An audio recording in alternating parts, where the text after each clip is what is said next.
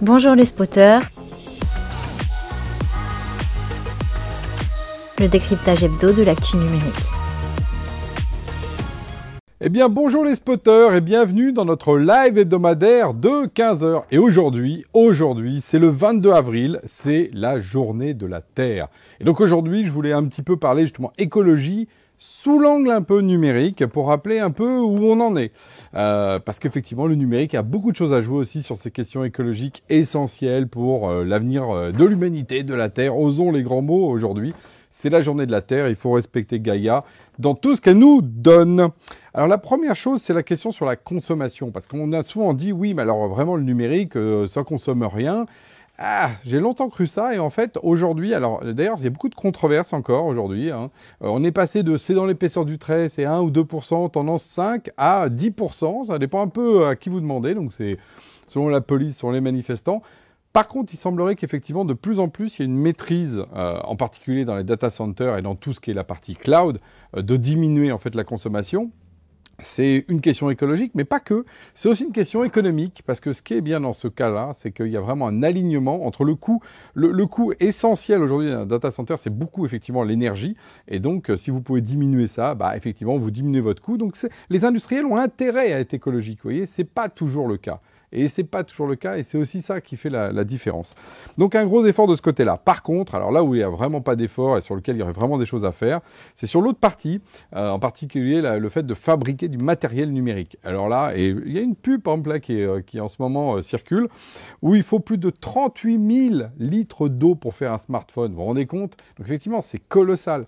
Et c'est là où on voit par exemple, donc, en l'occurrence, c'est Black Market, hein, Black Market pardon, qui sont nos amis qui font du recyclage euh, de smartphones, bah, en fait, ils disent tout simplement, bah, passez par nous parce que vous allez diminuer, parce qu'un smartphone recyclé, c'est justement 38 000 euh, litres d'eau euh, qui sont évidemment pas gaspillés. Et là, on voit qu'il y a un point clé. Combien d'ordinateurs traînent quelque part et qui n'ont pas été réutilisés, alors que il y a plein de fonctions qui peuvent être prises par des systèmes plus simples, en les désossant, en les remettant en place. Donc là, il y a vraiment un travail à faire dans le monde numérique, ne pas être dans le toujours. Je me jette sur le dernier euh, appareil qui arrive, il est tout nouveau, tout beau. Oui, euh, la question entre le progrès et la surconsommation, je pense que c'est quelque chose de posé. Le deuxième point, et là on va venir un peu sur nos terres aussi, c'est la question de ce, en quoi le numérique peut diminuer ailleurs euh, des éléments justement euh, autour de cette empreinte carbone et écologique de manière plus générale. Nous, par exemple, c'est très clair dans le, collaboratif. Bah, par exemple, vous envoyez un document euh, par mail, il va être stocké chez vous, donc sur votre ordi, il va être stocké sur le serveur mail de vous, euh, backupé plusieurs fois, et en plus sur le serveur mail de la personne à qui vous l'avez envoyé et sur son ordi. Quatre fois. Et en plus, avec une logique d'archivage, évidemment, qui va être un peu euh, flotte cocotte, parce que, évidemment, euh, le document, il est vieux, il est toujours là, tu sais, je garde mes mails au cas où, blablabla. Et ça, par exemple, on sait que ça consomme plusieurs kilos euh, de CO2 équivalent, le fait d'avoir ça. Versus, vous prenez un document, vous le partagez effectivement dans le cloud et justement à travers une plateforme collaborative, et là, vous diminuez tout ça. Le document, il est stocké qu'une fois, et effectivement, l'archivage, il peut être recentralisé, donc évidemment, ça change tout. Ça, c'est un point qui est quand même assez essentiel, par exemple, en termes de transformation. Le point, c'est le next, c'est comment les logiciels amènent en fait les gens à être vertueux. Donc il y a eu d'ailleurs euh, pas mal de gens qui ont fait des travaux là-dessus. Euh, nous d'ailleurs, c'est une des pistes sur lesquelles on travaille. Comment on peut, alors il y a des choses qu'on appelle comme le nudge, vous savez, euh, comme vous savez dans les pissotières, on met une petite mouche, comme ça les gens ils visent mieux au lieu d'en mettre partout. Bah, c'est pareil, c'est du nudge. C'est que tout d'un coup vous allez focaliser sur une chose. Donc là, l'idée c'est de focaliser sur, on va dire, des comportements écologiques positifs. Donc ça, c'est ce que peut vraiment faire le numérique, ça. Mais évidemment, il faut aller voir bien au-delà de ça. Parce que le numérique, c'est aussi l'optimisation d'un certain nombre de processus. Aujourd'hui, par exemple, si vous n'avez pas de numérique, euh, dans tout ce qui est euh, demain euh, autoconsommation, c'est-à-dire que vous avez d'un côté du solaire, un peu d'éolien, par exemple, et des batteries, comment tout ça va fonctionner pour que quand il y a du soleil, effectivement, soit le solaire qui prenne la place, etc. Ensuite, on stocke suffisamment d'énergie. On sait que vous allez partir en week-end avec votre voiture, donc il faudra la recharger. Toutes ces questions-là d'optimisation du rapport au monde, bah, ça, c'est le numérique qui le fait. Donc ça, c'est un exemple typique. Euh, dans l'agriculture.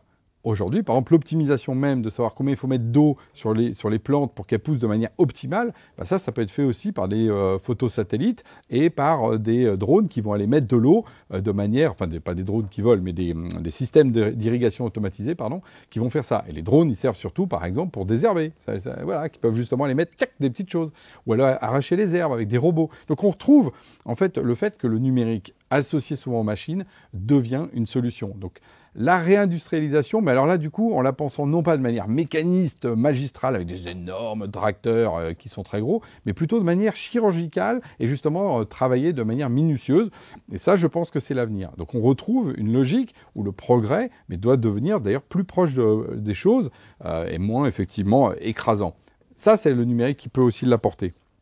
Et puis, moi, je dirais qu'il y a un autre point, c'est euh, la partie de ce qu'on appelle le colibri. Vous savez, le colibri, la, fameuse, euh, d'ailleurs, Pierre Rabhi qui nous a quittés, je crois, donc euh, paix à son âme, qui avait mis ça comme, comme proposition, en fait. le colibri, vous savez, quand il y a le feu, le colibri met un peu d'eau, on lui dit, mais attends, tu crois que tu vas éteindre avec ton petit bec et tes trois gouttes d'eau? Et le colibri dit, peut-être pas, mais je fais ma part. Et ça, effectivement, c'est un sujet.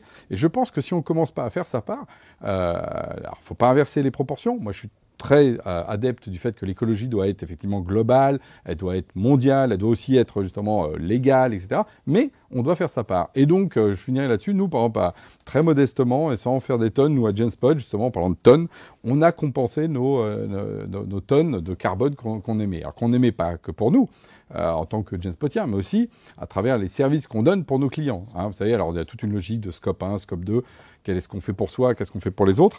Et donc, nous, c'était à peu près l'équivalent de 3 tonnes par salarié, quand même, euh, mais qui produisent, je rappelle qu'on a 350 clients, 400 000 utilisateurs qui tournent sur nos plateformes. C'est, en fait, les 40 salariés de, de, Genspot euh, servent 400 000 utilisateurs au quotidien. Donc vous voyez, il y a un effet quand même de démultiplication quand même de, ce qu'on propose. Et donc ça, euh, ces tonnes qu'on a compensées, on l'a fait en fait euh, à travers justement. Alors, euh, c'était pas la même chose que la dernière fois qu'on a compensé. On était très global, très. L'autre fois, on a fait les choses plutôt en dehors de, l'Europe. Et là, c'est en France. ça s'appelle le bois d'Arbet. c'est un, un, bois qui va être replanté là. c'est en Loire-Atlantique et qui correspond en termes de, de captation carbone du bilan carbone genspotien qu'on a émis l'année dernière. Donc voilà, il y a vraiment cette idée qu'on peut faire sa part et que c'est aussi en prenant une conscience globale, en agissant sur les utilisateurs. Et le numérique, vous voyez, j'ai fait un tour par le numérique pour arriver aux arbres. C'est aussi ça, justement, retrouver un peu un lien entre tous ces éléments-là pour que euh, le jour de la Terre, l'année prochaine, on soit encore à, se dire que justement la Terre, elle sera là devant nous, à respecter, euh, parce que c'est important. Je pense qu'on a tous conscience de ça aujourd'hui. Donc moi, je vous dis, je vous invite à, prendre votre part justement dans ce euh, grand travail écologique, et pas que le jour euh, de la Terre, mais c'était l'occasion pour moi de le faire aujourd'hui. Voilà, je vous dis à la semaine prochaine.